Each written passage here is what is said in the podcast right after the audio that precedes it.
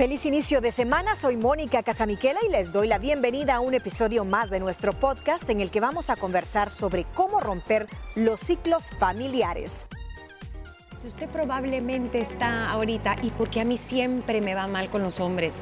¿Por qué mi hermana, mi prima, mi mamá, mi otra hermana somos madres solteras igual que la abuela? ¿Por qué en mi familia hay mucho alcoholismo? Desde que me acuerdo ir a casa de abuelo, siempre había alcohol de por medio. ¿Por qué ninguna de las mujeres de mi casa fueron a la universidad? Y probablemente mi hija en este momento no esté yendo a la universidad. O a lo mejor se encuentra usted preguntando por qué siempre tengo problemas financieros. Y si empieza a escorgar, su mamá su papá tenían problemas financieros, sus abuelos de pronto lo perdieron todo y sus papás de los papás y así puede ver todo el árbol genealógico y se repiten patrones. Y esto es debido a las creencias, es debido a ciertos mitos, estereotipos, tradiciones familiares que damos por sentadas y que se propagan de generación en generación. A eso es a lo que se le llama un trauma intergeneracional cuando tiene efectos negativos en nuestras relaciones y en nuestra calidad de vida. Y de eso vamos a platicar, niñas. Ustedes ya habían escuchado hablar de este tema, yo creo que sí, me imagino, pero no sé si con estas palabras ya tan técnicas de ciclos o traumas intergeneracionales. Mira, como tal, tú lo acabas de decir nunca, o sea, intergeneracionales, de esa, frase como tal no, pero haces todo el sentido. Sí lo había escuchado como las famosas cadenas espirituales, si lo quieres poner una connotación pues ya un poco más espiritual. La parte psicológica dicen, ah, es que lo heredas, lo de la memoria emocional, que aunque tú no lo digas verbalmente, tus acciones hablan. Sí lo había escuchado, pero nunca había entendido que era, había tanta atadura, que era tan fuerte deshacerse de ellas.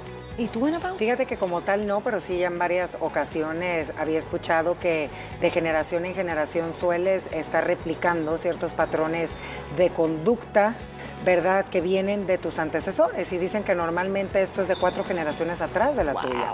Normalmente, o sea que cuatro generaciones a lo mejor y como en el ejemplo que tú citaste, eh, Gina, de, no sé, de que por qué hay alcoholismo en la familia, viene desde cuatro generaciones atrás porque es algo que a lo mejor y nunca se trató y se normalizó mucho, ¿me entiendes? Sí, fue parte ya de la parte costumbre. de la costumbre. Y uno lo ve normal.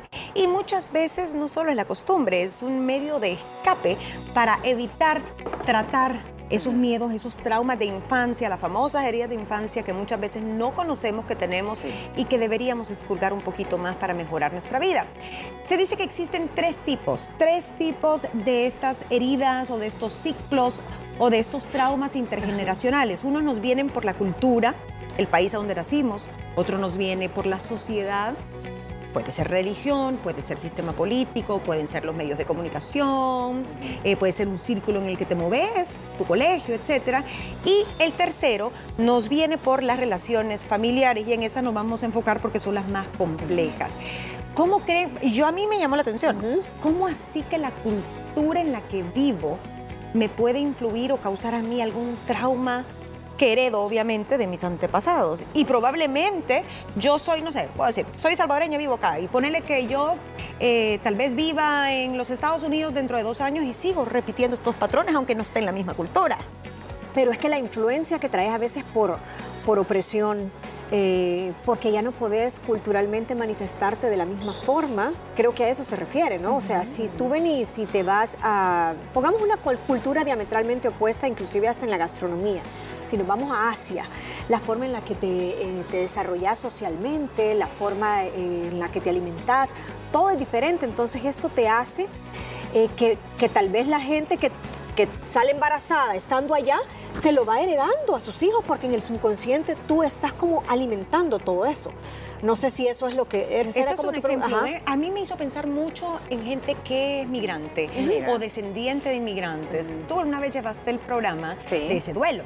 De ese duelo. Y si no se trabaja ese duelo, vos lo transmitís. Totalmente, pero también recuerda que todo eso es lo aprendido, es lo vivido y es lo que normalizas porque es lo que te enseñan en casa, Gina. Va, un ejemplo claro ¿Qué pasa eh, con aquellas familias machistas, donde todos los hombres son machistas? Es un patrón de conducta que es heredado de generación tras generación. Así tú vivas aquí en El Salvador y, vayas a los Estados Unidos o a, cualquier otro país, eh, vas a seguir con eso porque fue algo aprendido que tú normalizaste y que tú creíste que así está bien.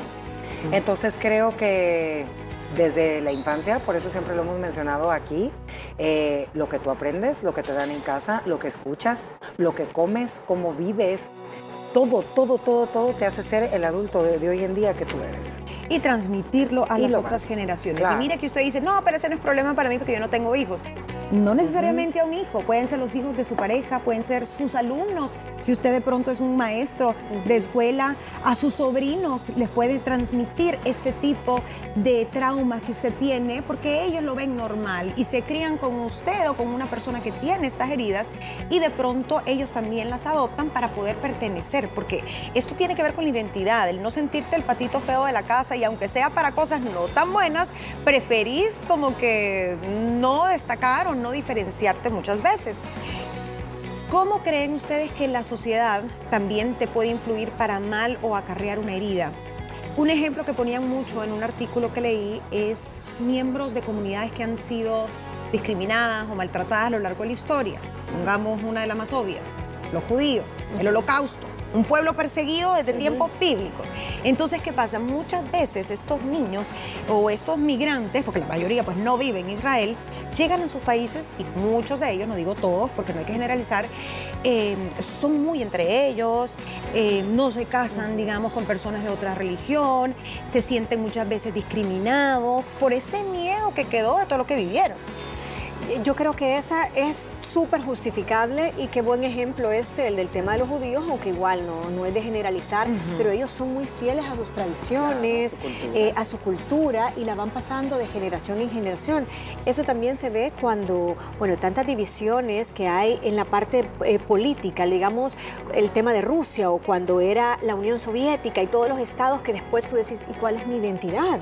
Y te dicen, es que este, este país va a absorber estos y estos que eran estados de la antigua pero ¿y tu identidad, tus raíces? Entonces vas generando todo este tipo de heridas sociales porque tenés que sobrevivir y sobrevivir por pura identidad y solo lo puedes compartir con tu círculo que te entiende y es bien duro y esto hasta el sol de hoy se sigue dando. Y lo pones en la situación actual que vivimos. Están la gente de Rusia, están los ucranianos, que tendrán un pasado en común, pero el ucraniano se siente ucraniano y algún ruso dirá, ustedes son nuestros, somos lo mismo.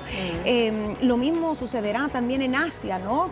Con países que se fueron independizando el conflicto de toda la vida entre palestinos e israelíes, que viven del otro lado del río, pero muchos no se pueden Pero mira, ponte a ver todo eso para las nuevas generaciones. Bueno, quitando ahorita el tema de, Rusia, vámonos al ejemplo que tú citaste. Tú a lo mejor y tú, esta generación de centennials ahorita no te tocó vivirlo, pero lo vienes escuchando, todas las historias, desde tus tatarabuelos, tus bisabuelos, tus abuelos, tus papás, entonces tú vas creciendo con eso, ¿me entiendes? Por eso no tú, sigues con esas cadenas, ¿me entiendes? O sea, no es algo que, hay, que vivieron hace eh, tantos años atrás y yo ya no, es algo que es un legado familiar que va migrando y va migrando para cada cultura, con, con cada tradición, te mudes de país a donde te mudes, tu esencia, lo que eres, lo que has aprendido y de dónde vienes, es difícil cortar. Claro.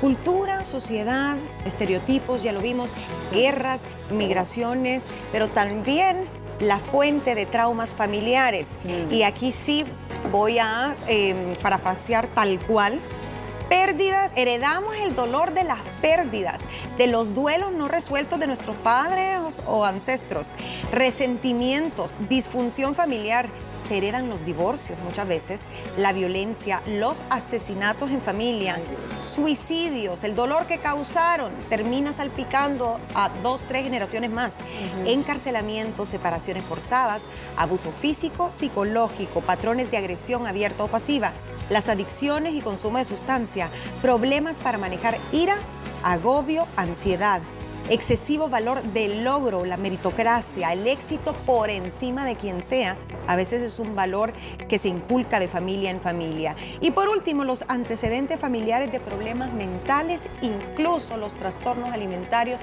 se heredan. Aunque usted no lo sepa. Ya vamos a ver por qué sucede esto al regresar y cómo podemos ser ese rompedor de ciclos, porque la buena noticia es que uno sí puede tomar las riendas de su vida y no tener por qué cargar con la maleta, con toda esa cadena que viene de pronto su mamá o su papá cargando que no son suyas y que usted se tiene que liberar. Ya regresamos.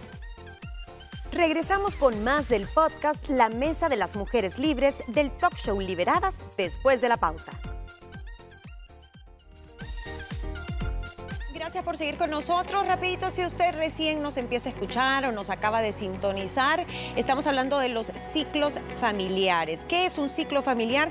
Conductas, pensamientos, creencias, reacciones emocionales disfuncionales, de dolor, de ira, de resentimiento, de las cuales somos inconscientes, pero que heredamos de nuestros ancestros, llámese abuelos, padres, tíos, y se puede ir más para atrás. Muchas veces es la cultura, el país donde nacimos, la religión que profesamos y ciertos traumas no resueltos por nuestros padres, llámese duelos, separaciones, abusos, problemas económicos, accidentes, etcétera, que nunca lograron superar y que su trato hacia sus hijos refleja esa herida que hay. Y por ende, los hijos van a perpetrar este tipo de conductas si no se enteran de que existe este problema en la familia. Y muchas veces, niñas, y no quiero que se me quede fuera, los secretos familiares que se han llevado a la tumba muchas generaciones terminan salpicando como maldición. Y esos secretos que te venís a enterar eh, 100 años después que un tatarabuelo había hecho tal cosa y vos decís, ahora todo tiene sentido.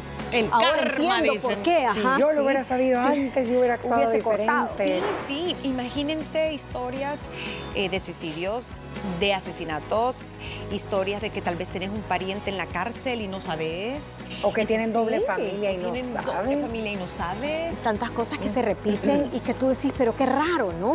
¿Por qué se repite? Y es que dentro de la normalización de repetir ese patrón está el error. Uno mismo provoca ese bucle.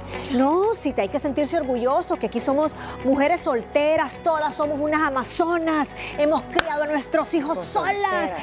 No, o sea, no te estás dando cuenta que en tus mismas declaraciones estás atando a la próxima generación a repetir eso. O, o como dices, hay, hay familias donde la mayoría han salido embarazadas, ¿me entiendes? Sí. Y te preguntas el por qué, o los divorcios, ¿por qué hay tanto divorcio en, en una familia o infidelidades? ¿Por qué hay tantos infieles eh, Sí. por aquí? O sea, Y esta familia es de machos. De- Ajá.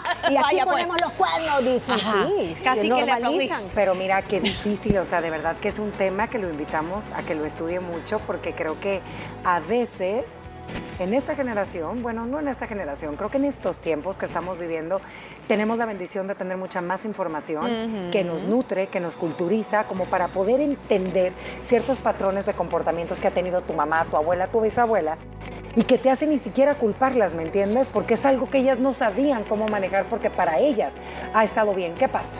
Una mentira oculta en la Ah, familia. de novela. Nadie puede saber que, va, un ejemplo, que tu tía no es tu tía, que tu tía fue... Adoptada. Ah. Un ejemplo. Entonces, ¿qué? Es lo más normal. ¿Por qué no se tiene que saber? Cuando tú te enteras ya en estas generaciones, sí, no, no va a cambiar nada, no va a pasar nada. ¿Por qué ese secreto? Ese secreto te hizo actuar así, hizo a mi mamá actuar así. ¿Por qué? El secreto, el, ¿Va? el porqué del secreto ¿El es por qué? porque está siendo otro eslabón más en esa cadena de secretos. Es lo que te y como decía el, el podcast que nos sirvió después de, de referencia que nos mandó Gina, le culpamos al abuelo en la tumba con la foto o culpamos a ese papá y papá ¿Por por, su culpa. si eh, tu papá se pudiera levantar de la tumba y decirte, muchachito, muchachito, ya, Ya no está en- supéralo. ya supéralo, o sea, Ya, ya, no me eches la culpa de algo que tú tenés toda la responsabilidad para tomar las riendas y resolverlo. Ya no te luce. Mira, no te luce estar culpando. Va, ¿en cuántos casos de familia no se da que a lo mejor hace cuatro generaciones atrás o tres generaciones eh, pudieron, estaban un poco mejor económicamente como familia y una mala decisión, algún vicio llevó en ese momento a que, a que la familia perdiera todo y va arrastrándolo generación a generación. Si ese bisabuelo o ese abuelo que tú dices se levanta y sale el hijo, póngase a trabajar y vuelve a incrementar. Ajá. O sea, eso ya pasó y cómo te sigue afectando 50 años después. Ya ¿me no te luce, ajá. Entonces son patrones que uno va arrastrando inconscientemente sin saber. Y es bien cómodo. Muchas veces quedarse, y eso lo decía también, en ese ciclo enfermo de un poco de mediocridad, si nos ponemos en el tema este eh, de las finanzas. Ay, es que nosotros nunca hemos tenido dinero. Qué mala suerte, a nosotros los negocios no nos salen. No, eh, desde ahí, desde la plática que usted está teniendo consigo mismo, a veces son patrones heredados. ¿Cómo era la relación de sus padres con el dinero? Uno tal vez era muy botarata y por eso nunca tuvo. Usted es igual de gastón que papá o igual de gastón que mamá, pues nunca va a tener dinero también. Y así se dan, y así se dan muchas otras cosas. Había un ejemplo que no se me hizo tan obvio y era cuando decía, ¿por qué, así, por qué en nuestra familia las mujeres no tienen carrera, por ejemplo. Y estabas hablando que de la- desde la tatarabuela, la abuela, no, no me van a decir que porque vivían en el 1800, porque también las, la centennial tampoco tiene carrera. Entonces, ahí hay algo malo, ahí hay una réplica. Y dice, muchas veces no es que vos digas, porque esto es inconsciente. No, no es que yo no quiera estudiar, porque uno no dice eso, no, todos queremos dinero, todos queremos superarnos. Pero a veces la forma en la que nos hablan nuestros papás o nuestras tías, ay, no, hijita, ¿y para qué vas a estudiar Se medicina? va a casar. Te vas a volver nerdita, se te va a pasar el tren, mucho estudio, mejor escoge algo más sencillo. El problema está en la narrativa. En la En la narrativa. narrativa que nosotros heredamos. Tal vez no le estás diciendo a tu hija, a No tu nieta, no, no, no, mira, aquí para qué vas a estudiar si siempre ha abundado el dinero, no vas a necesitar. No es que usted lo diga así, Sí. pero sus pláticas, lo que esa persona oye, inclusive desde que usted está embarazada, está transmitiendo esa sensación, esa energía, esa vibra. Si usted dice, por ejemplo, a una niña y usted tiene a la par a su sobrinita o tiene a su nieta y dos años, ay, total ni entiende. Y empezás y estás con tu taza de café. Pues sí, mira, como parafraseando a Gina. No, no, en esta, en esta familia no estudiamos, pero ¿para qué? Siempre nos ha ido bien. Aunque no estudiemos, somos mujeres bien emprendedoras. Esa niña lo está oyendo y esa niña usted la está condenando a que está exponiéndola a través de su narrativa y que ella tiene una escucha activa lo va a replicar tarde o temprano, a menos que tome conciencia y rompa ese ciclo. Y los niños son como esponjitas, entienden Uy, mucho sí. más de lo que uno cree. Y peor, si lo malinterpretan, usted no se va a dar cuenta y esa persona va a hacer lo que crea conveniente con esa información. ¿Cómo se transmiten estos ciclos? Y esto es bien importante y vamos a tener que dejar el tema un poco así como que muy prematuro porque hay mucho de qué hablar. Pero, ¿sabía usted que lo transmitimos genéticamente? Ya sea en el ADN o por alguna mutación biológica, mutaciones en el útero de la madre, vivencias traumantes de la mamá estando embarazada van a influir en ese carácter, en esa personalidad y en esas reacciones o conductas del bebé que a pesar de que es un embrioncito, cuando nazca las va a manifestar. Las historias que contamos, lo decía Mónica muy bien, ojo con lo que usted habla en frente de los niños, porque ellos se lo toman como que esa es la verdad de la vida y lo van a replicar. Creencias dañinas, mensajes y patrones culturales, normalizamos odio, crueldad, críticas, incluso deshumanización hacia los demás. A veces el mismo racismo se hereda. Y no porque el niño le nazca, que no le guste el color o cómo luce un sino porque compañerito, lo es porque toda su vida. escucha toda su y sabes vida. que también a veces uno se pregunta y dice, hey, ¿por qué eh, a- en esa familia eh, tienen tanta relación tóxica? Mis primas, eh, la hermana, ¿por qué les va tan mal con, con sus parejas? Ojo con eso, porque son patrones que van de herencia. Y son todo tipo de, de patrones, porque no, no creas que solo, ay, el secreto que no se contó, o es, estamos hablando de, ¿por qué será que a mí siempre me va mal con las finanzas? ¿Por qué será que en la familia todos nos peleamos? ¿Por qué será que negocio que emprendo nunca lo termino y me muevo en el mar de la mediocridad? ¿Por qué será que todos nos divorciamos? ¿Qué otras cosas que son del día a día que podemos Fíjate, citar? O Gina sea, lo somos conflictivos. Me, me llamó mucho la atención, uno no se da cuenta y también, ojo, con las que tienen, no, y también niños, con las que tienen varoncitos, porque ahorita no estamos exentos. El tema de los trastornos de alimentación, que viene de la mano la bulimia, la anorexia, muchos de este tipo de trastornos, ojo, porque también se van heredando. Una pequeñita que escucha que su mamá todo el día anda diciendo que gorda me veo, yo Ay, no voy sí. a comer esto, Sí, solo no. respiro el aire, imagínate. Así es. Bueno, usted recuerde que todo es posible y entre eso es cambiar. Tú eres el único responsable de tu felicidad independientemente de su historia familiar. El pasado ya pasó. Nunca es tarde para cambiar y salir del círculo vicioso del trauma intergeneracional. Perdone cambies el chip, lo que debemos heredar, y me gustó porque lo dice Mario Guerra, este psicólogo coach, lo que debemos heredar son linajes y no equipajes. Y ya, si su mamá, papá, abuelo, abuela no está, usted no le puede reclamar nada, olvide y haga su propia vida. Porque sí, el daño que le hacemos al resto de los que tenemos a la par, a veces no nos imaginamos cuál es. Así que cierre esos ciclos, así les me gusta, cierre ciclos. ¿Qué te pareció el tema de hoy? Recuerda que todos los días subimos un episodio nuevo para que puedas escucharlo y además puedes sintonizar nuestro programa de lunes a viernes a través de la señal de Canal 6 a las 12 del mediodía y seguirnos en nuestras redes sociales como arroba liberadas TCS.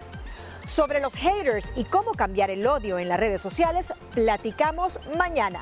Te esperamos.